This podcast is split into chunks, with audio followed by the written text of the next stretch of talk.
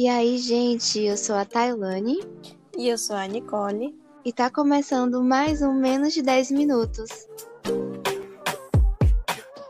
No episódio de hoje, vamos falar sobre um assunto muito interessante e que está presente no nosso dia a dia, mesmo sem a gente perceber. Que assunto é esse, Nick? A espiral do silêncio. Ela é uma teoria muito atual. Mas de onde será que surgiu esse termo? O termo surgiu em 1977 por meio de um estudo feito por Elizabeth Noel, com base nas eleições de 1965 e 1972 na Alemanha. Mas afinal, Nick, o que é a espiral do silêncio? Em seu livro, Elizabeth analisa o que aconteceu nestas eleições, desenvolvendo esses estudos que basicamente explicam que quando nós estamos diante de um assunto e as primeiras pessoas que opinam sobre têm uma opinião diferente da nossa, a tendência do ser humano é se abster de falar o que pensa. Basicamente, ela observou que algumas pessoas falavam suas opiniões e outras se calavam, e tudo isso porque as pessoas preferem emitir suas opiniões para se manterem em grupos, e essa definição de opinião ainda passa pelas tradições, pela moral, por normas que não são nada mais que comportamentos a serem adotados, caso a pessoa não queira isolar-se. Esse silêncio acontece muito porque as pessoas têm medo do isolamento, né? Ela tende a ter menos confiança em si e baixa autoestima. Isso cria uma tendência maior a se unir com a maioria. Eu imagino muito isso.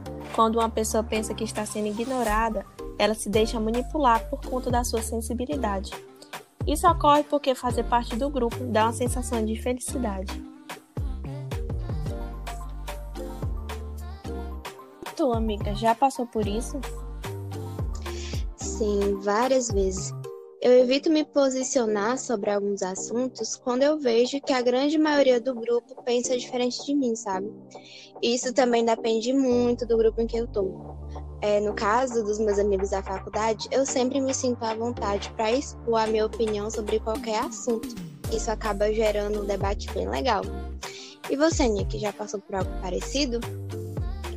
Assim, eu já passei, mas é estranho pensar sobre isso porque nós somos estudantes de jornalismo e daqui a um tempo formadores de opinião. E aí a gente deixar de se posicionar por medo de ser minoria se torna até contraditório. Mas é algo que eu observo muito no meu dia a dia, até mesmo nas séries que eu assisto.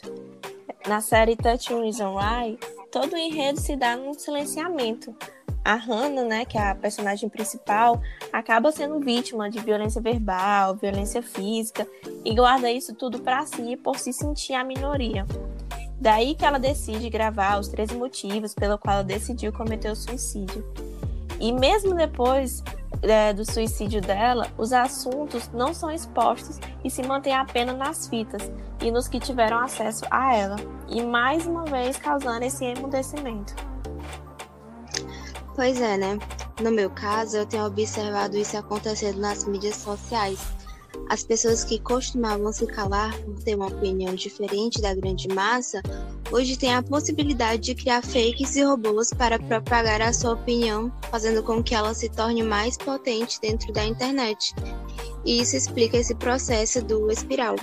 Entretanto, Thay, o convívio social faz com que os indivíduos tentem ser semelhantes à maioria, e isso nos permite pensar que socialmente as pessoas buscam se alocar em grupos que compartilhem dos mesmos valores e opiniões. Tu acredita que a espiral do silêncio se aplica a determinados assuntos que são ignorados pela mídia? Olha, Nick, eu acredito sim.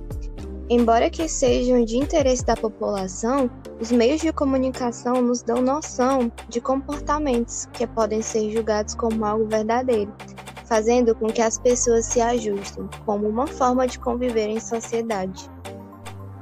É, os meios de comunicação atuam nessa construção da realidade social e, ao silenciarem algo, tornam essa realidade uma construção que não representa a verdade completa. A mídia é o espaço em que as pessoas têm contato com realidades que não estão ao seu alcance. E se torna conhecimento por base no que lhe é passado. E é importante ressaltar que esses meios tendem a privilegiar determinados temas e acabam contribuindo para esse silenciamento. É isso mesmo, Nick. Acho que o nosso papo chega ao fim. Eu espero que todos tenham gostado e compreendido o que é a espiral do silêncio. E como sempre terminamos em menos de 10 minutos, um beijo e até o próximo episódio.